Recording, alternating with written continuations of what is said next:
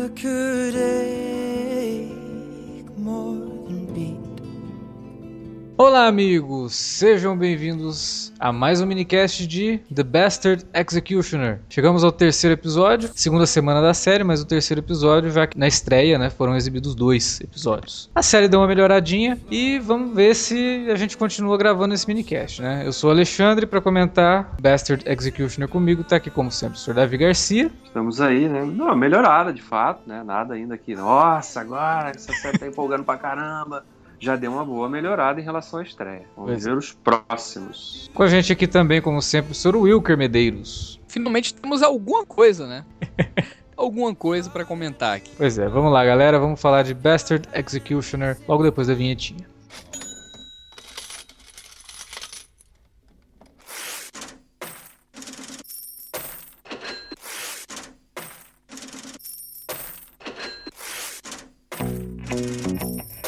Interromper rapidamente o podcast para dizer que se você gosta do conteúdo do Cine Alerta, você pode nos ajudar a fazer mais e melhor. Entre agora mesmo em www.patreon.com barra cinealerta e seja um dos nossos colaboradores. Você pode receber os podcasts antes de todo mundo, participar de sorteios e até de hangouts mensais com a nossa equipe. Entre, se informe, confira o que queremos trazer para você no futuro e nos ajude. www.patreon.com barra cinealerta. Pronto, não falei que era rápido? Pode curtir o podcast agora.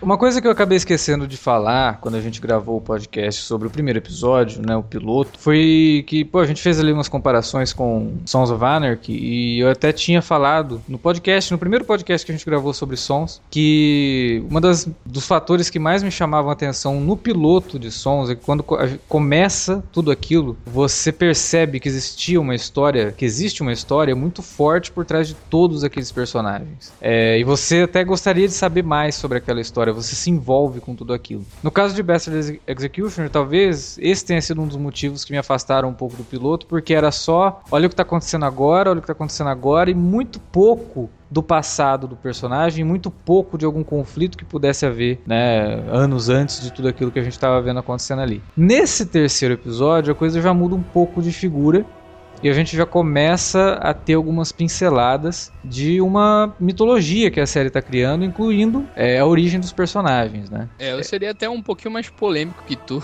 nessa É. questão. É, que tu, tu falasse, né, do Kurt Sutter e a gente se envolver e tal com os personagens de Sons of Anarchy. Eu diria que ele é um, é um roteirista muito bom pra desenvolver personagens, né, Pra criar personagens, desenvolver personagens e, e a gente terminar, né, a gente termina os Sons of Anarchy com aquela sensação dos caras serem amigos nossos, né, de serem parentes e tal. A gente se envolve, né, realmente com os personagens e tal, mas eu sempre, assim, todos os, os trabalhos que eu vi dele, né, a trama ao redor, assim, eu digo, na verdade, assim, a história ao redor, o universo ao redor, eu sempre achei muitas brechas, assim, ele é um pouco despreocupado, né, com o que tá acontecendo à volta, sabe, com, com o que o, esses personagens, o, o que o ato de, de tal personagem que ele tá desenvolvendo pode desencadear ao redor. E os, até o próprio Sons trazia um pouco isso, tá ligado? Então eu acho que o grande é, mérito do, do Surter escrevendo é realmente assim, quando ele aborda, né, personagens assim mais a fundo, quando ele desenvolve, né,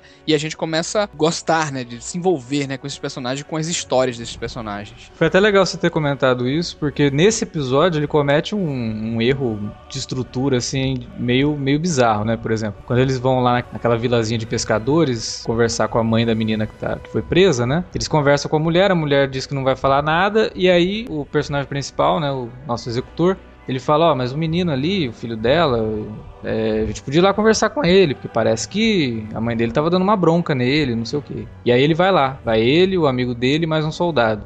E aí eles falam pro menino: Não, se você contar pra gente o que tá acontecendo, a gente não vai falar pra ninguém que foi você que contou, ok? Aí o menino: Ah, beleza, ninguém vai saber. Não, ninguém vai saber. Meu filho, você tá no meio da vila, tá todo mundo passando. Você olha assim na, na, na cena, na hora que tá aberta, tá todo mundo passando lá atrás, assim. Ninguém viu ele conversando com os caras. É, e a mãe dele foi a primeira coisa que ela recomendou, né? Foi a primeira coisa que ela recomendou. Então, ali a hora que.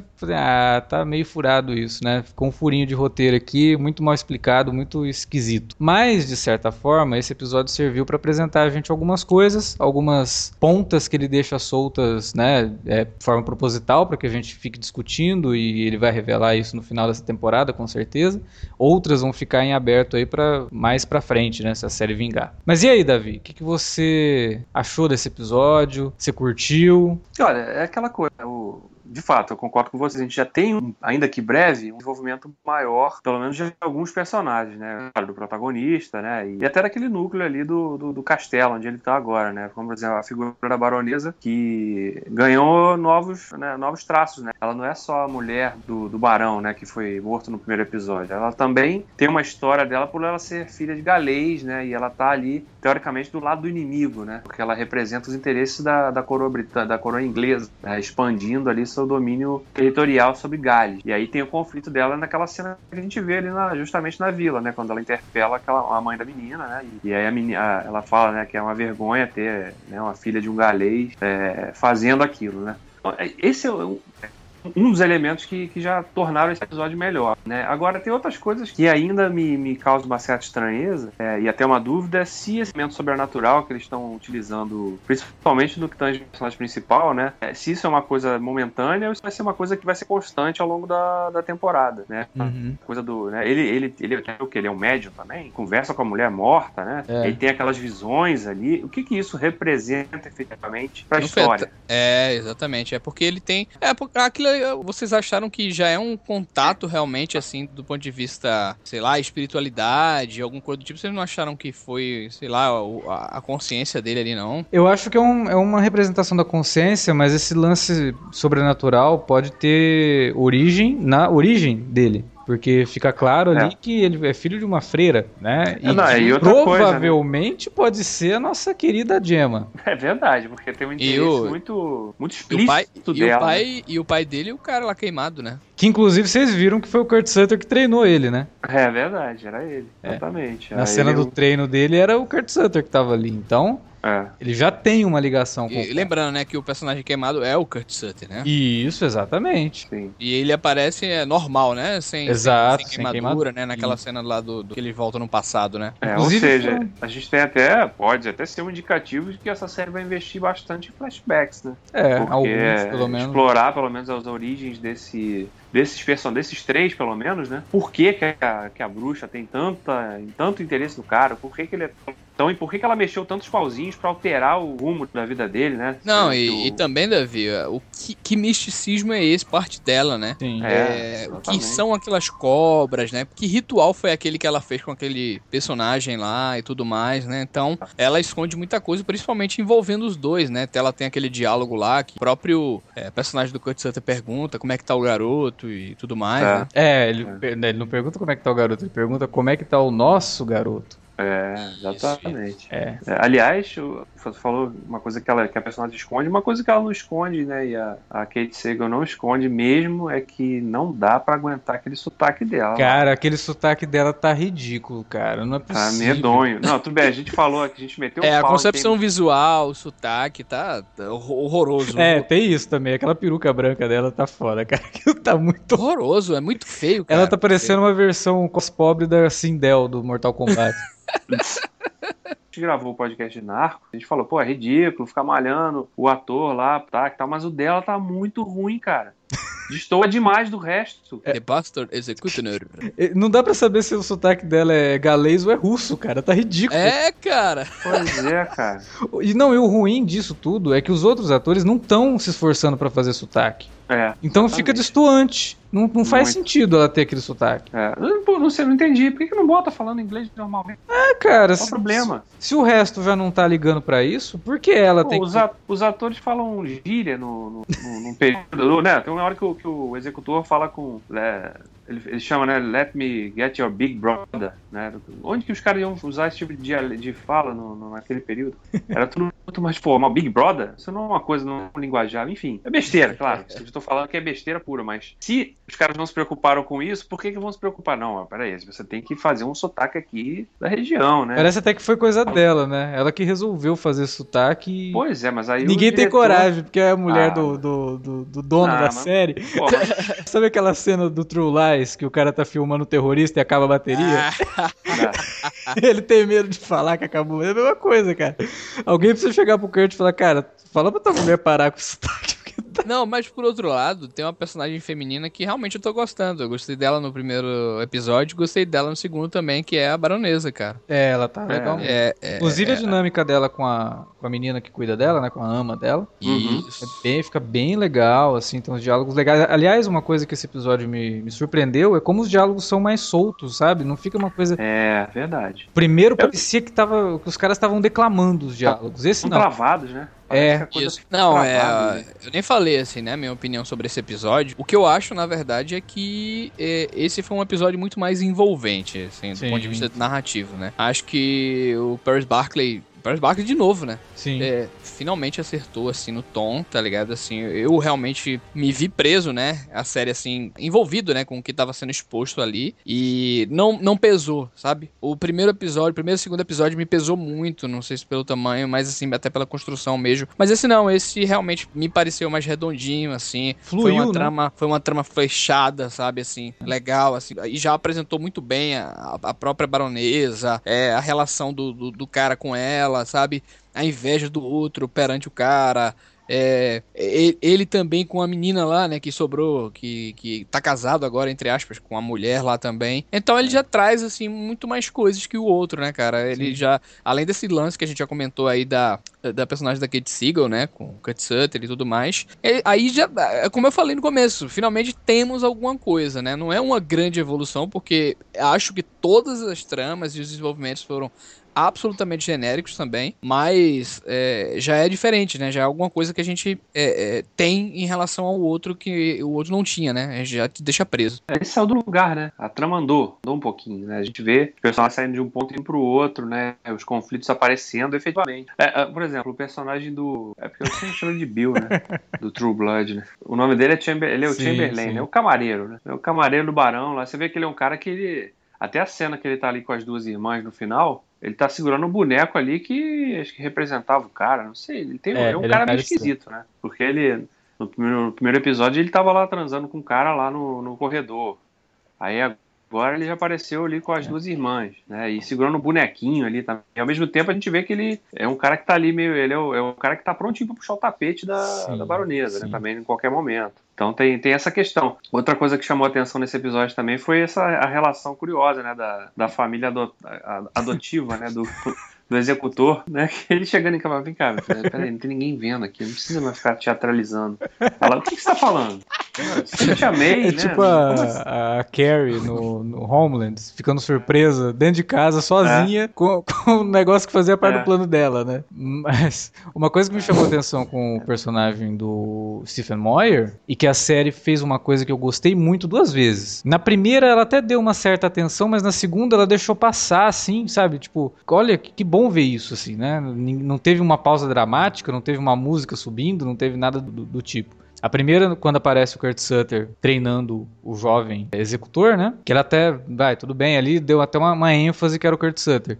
E a segunda foi no diálogo do executor com o personagem do Stephen Moyer, que ele revela que ele sabe que o executor, na verdade, é o, o Wilkin, né? É, mas aí também por que, que ele não, por, não abre então, o bico, né? Porque ele já, já percebeu que, que tem também um pezinho, um pezinho da baronesa, né? Ele pode usar Exatamente. isso talvez para ele vai usar o cara como, como peão político. Eu, mas eu, o que eu achei legal é que quando ele faz a revelação, não tem uma pausa dramática, não tem nada assim, sabe? Acontece ah, naturalmente. Ah. É, e a gente não sabia que ele sabia. Sim, sim. Por mais que a gente já imaginava, porque é. quando mostra lá no primeiro episódio, fica muito claro que ele estava junto com o Barão quando contratou o, uhum. o cara para ser o cavaleiro lá e que tem toda aquela emboscada e ele, ele é dado como morto. Então, para mim, até no, no primeiro uhum. episódio, havia soado um pouco estranho ele não ter reconhecido o cara. Mas eu imaginei que, ah, o cara tá se fudendo. O cara é um cavaleiro, ele não tá nem aí pro cara. Tem tanto tempo que aconteceu que ele não nem lembra mais, né? Uhum. Mas não, ele sabe. E aí é que a coisa pode se inverter, porque o que que acontece? Ao mesmo tempo que ele tem o cara na mão, por ele saber que ele não é o executor real, o executor também tem ele na mão. Afinal de contas, ele mandou matar o próprio irmão, né? Sabendo que o cara tava contando a verdade. É verdade, tem isso, tem essa questão toda. Né?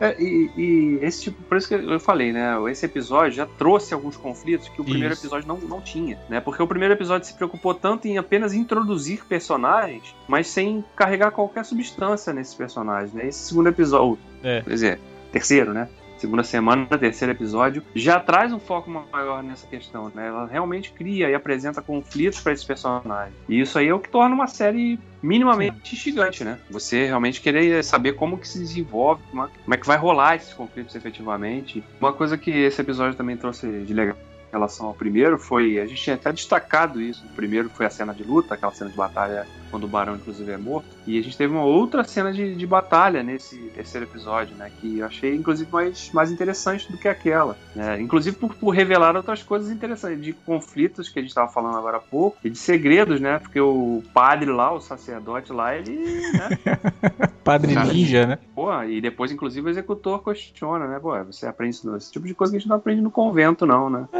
É. aí ele. Não, é. Então, quer dizer- ele fala, né, porque eu, que eu era, eu era mafioso na última série, eu sei coisas.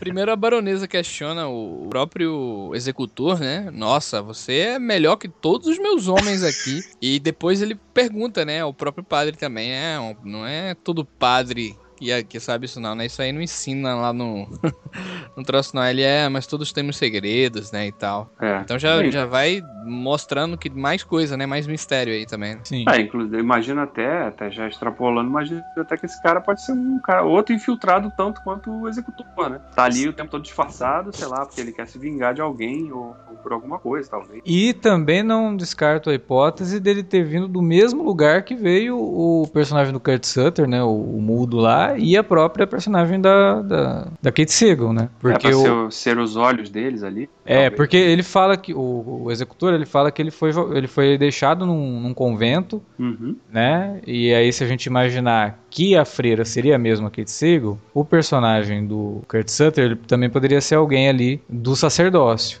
Uhum. Aí eu acho que, que é muita coincidência você ter ali um padre também que sabe lutar e não sei o que, quando a gente vê que o Kurt Sutter tava ali ajudando a treinar o menino. É. Então acho que tudo isso, de algum jeito, tá ligado. A única coisa que me incomodou um pouquinho nesse episódio é a repetição da personagem da Kate Siegel, dela fazer a Gemma de novo, a Gemma da, sexta tempo- da sétima temporada de Sons, né? Porque ela ajuda a matar a mulher do personagem principal e faz todo um plano pra colocar esse cara contra pessoas que não mataram a menina. É. E é, Verdade, eu não tinha percebido essa, essa igualdade de temas, não. é, dá uma repetida ali e aí fica meio esquisito. Mas eu acho que quando as coisas começarem a ser melhor explicadas, é, isso É, daí a gente vai... ter também novos diretores, né? Também, né? Isso, isso. É, com certeza. Mas no, no, no geral, assim, eu, eu gostei do episódio. Como o Davi falou, não foi um episódio que você fala, nossa, agora a série ficou uma maravilha. Mas pelo menos você fala, não, peraí, ficou promissor. Agora você dá a entender que existe uma história acontecendo, que tem coisas aqui maiores do que tudo que foi mostrado no, no episódio é, inicial. A série só não pode pecar no sentido de ter o, o executado da semana, né? Porque aí, aí também já é demais. Toda semana tiver um... Formulazinha e com 10 Não. episódios é complicado, né? Não, ô, para com isso. Todo episódio o cara ficar nessa de, pô, como é que eu vou fazer pra matar esse cara agora? É. Como é que eu vou fazer pra. É. Não. Porra, e é uma série curta, né, cara? Tem Sim. que desenvolver a história, né? Tem que É, desenvolver. Mas eu acho que não vai. Eu acho que é um. Só, só uma coisa assim, tipo, a gente precisa lidar com o fato de que ele se tornou executor. Então vamos mostrar isso nesse episódio. E quem sabe depois, daqui uns dois ou três episódios, mostrem de novo, né? Ou façam diferente, né? Porque o que Sim. ficou igual, né? O primeiro episódio era, terminava como? Com ele executando o irmão do camareiro lá. Isso. E aí a última cena com. Era a bruxa e o, e o Kurt Sutter, a Gemma e o Kurt Sutter. Puta merda, vou ficar só falando os nomes do. A gente não fala o nome de nenhum personagem, repara. Isso é, uma, isso é complicado também, cara. A gente só fala executor, Kurt Sutter, a, a bruxa. Que eu ainda não consegui decorar os nomes dos caras. Pois é, Desculpe, É desculpe. verdade, isso aí, mas isso aí eu já tinha até falado no primeiro, isso aí é complicado, cara. Quando você termina de um troço, você não lembra nem o nome dos personagens. Mas enfim, os É, próximos a- espero que a, a gente. personagem da Kate Siegel é a Nora, né? A do personagem principal, Wilkin. Por aí vai.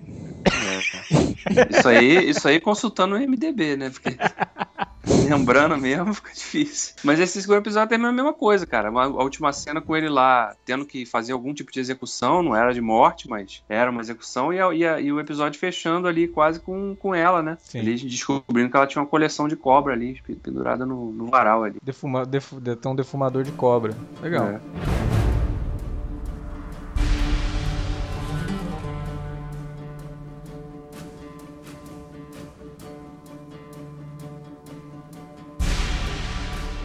Por enquanto é isso, a gente não vai parar de fazer os minicasts ainda, porque a série finalmente despertou o nosso interesse. Então vamos, vamos continuar acompanhando, vamos ver até onde isso vai. O que a gente tinha para falar desse terceiro episódio tá aqui e agora a gente vai partir para alguns comentários que foram deixados na área de comentários do site, referentes aos dois primeiros episódios de Bastard Executioner. Vamos então?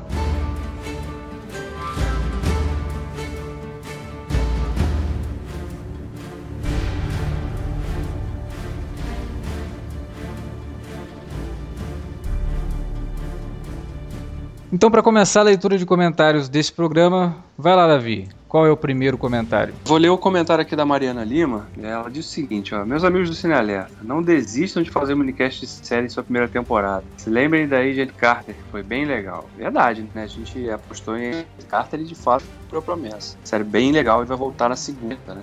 Ela continua dizendo o seguinte: O importante é não ficar apegada. Tudo bem apostar errado. Eu também tinha altas expectativas para The Bastard Execution, né? pois desde The Shield já gostava do trabalho do Kurt Sutter e Sons of Honor, que é uma das minhas séries favoritas. Eu fui de coração aberto assistir esse piloto, pois pensei que o Kurt Sutter mais era medieval na Inglaterra, ama esse período da história, diz ela. Não tem como dar errado. Não poderia estar mais, mais enganada. Que decepção. Fiquei, fiquei muito triste, pois eu queria gostar, mas era tudo muito ruim. Não tinha absolutamente nada que me agradava no episódio. Não consegui chegar ao final da primeira parte do episódio, duplo e desistir. Como vocês já lembraram de The Following, tenho que dizer que o piloto de The Following foi bem mais empolgante. Tudo bem que a série foi ladeira abaixo depois, mas prendeu minha atenção e me deixou interessado em assistir o episódio seguinte. Se The Bastard Executioner fizer o mesmo caminho inverso e ficar interessante, Posso dar uma nova chance à série, mas não pago pra ver, não. Continuem com o ótimo trabalho. Isso, isso Bom, daí que ela falou é verdade. O piloto de The Following é legal mesmo. Tanto que quando a gente gravou, É. a gente falou: Ó, legal, né? A série vai ser Sim. boa. Fomos Verdade. enganados. Bom, mas aí pra, pro alento da Mariana, se ela estiver ouvindo esse minicast, apesar de não ter assistido o terceiro, é que de fato, né, como a gente disse, o episódio melhorou. Então, comparado com The Following, já temos uma evolução.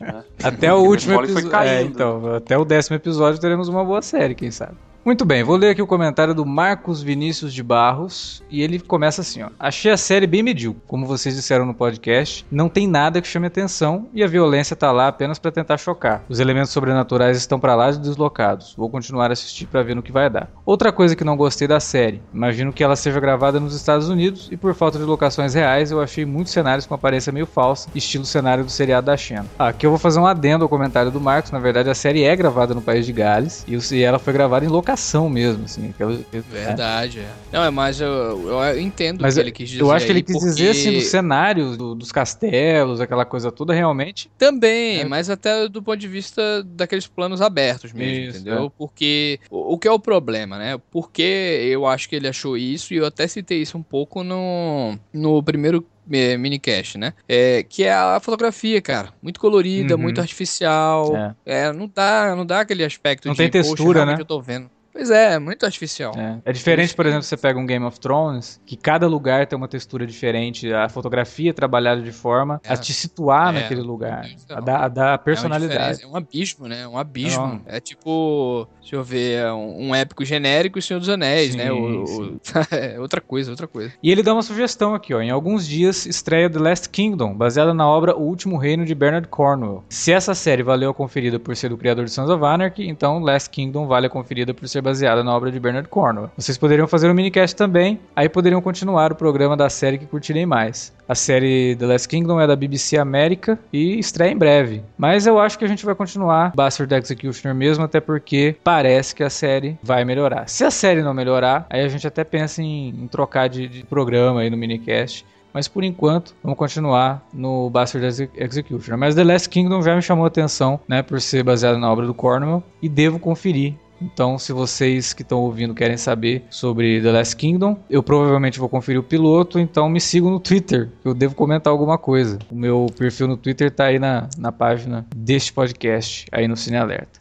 Quem também deixou a dica de The Last Kingdom, olha só, né? Acho que essa série deve ser boa mesmo. Ela vai estrear no dia 10 de outubro. E quem deu a dica também foi o Jorge, que comentou também ali no, na, na, área de comentários e falou que Last Kingdom é uma série que promete. Então a gente vai conferir, mas minicast realmente não deve sair dela, pelo menos por enquanto. Então vamos lá ler o comentário do Bruno Penternella, né? Que ele fala aqui: Olá, amigos do Cine Alerta. Vou começar sendo do contra. Gostei do piloto de The Bastard Executioner.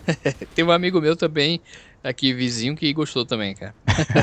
é, bom, eu achei que o Sutter realmente faz fez dois episódios não muito empolgantes, mas que com o decorrer da temporada vai crescendo a série até chegar ao season finale com um plot twist digno de Sons of Anarchy. Realmente achei as atuações muito fracas, mas que com o passar da série vão ficando muito mais fluidas para os atores. Realmente o piloto de série é feito para vender é, para o executivo, pois se eles não gostarem, não teremos série. Continuarei assistindo e espero é, acertar meus palpites. E no final da temporada todos estarem gostando muito da série. É, continue com um ótimo trabalho. Valeu, Bruno. A gente também espera né, gostar mais da série até o final dela, mas como né, a gente já disse aqui, esse episódio já deu uma, uma, uma pontinha de esperança pra gente de que Bastard Executioner tem sim um futuro legal pela frente. É, tivemos uma certa evolução já, Sim, né? Sim, vamos, vamos ver. Quem sabe, né? Continuar nesse crescente aí, o negócio melhora. Para deixar comentário, você já sabe como é que faz, é só entrar ali na, na, área de comentários do post desse podcast. Mas você pode também escrever um e-mail pra gente no alertavermelho@cinealerta.com.br ou mandar recados nas redes sociais, lá no facebook.com/cinealerta ou no arroba cinealerta no Twitter. Use as redes também para divulgar o nosso trabalho para seus amigos, para sua lista de contatos. E a gente sempre gosta de ter mais gente ouvindo o que a gente está fazendo aqui, né? Então é isso, galera. A gente volta semana que vem com mais minicast de Bastard Execution e mais podcast também. Como você sabe, o Cine Alerta sempre tem dois, três podcasts por semana.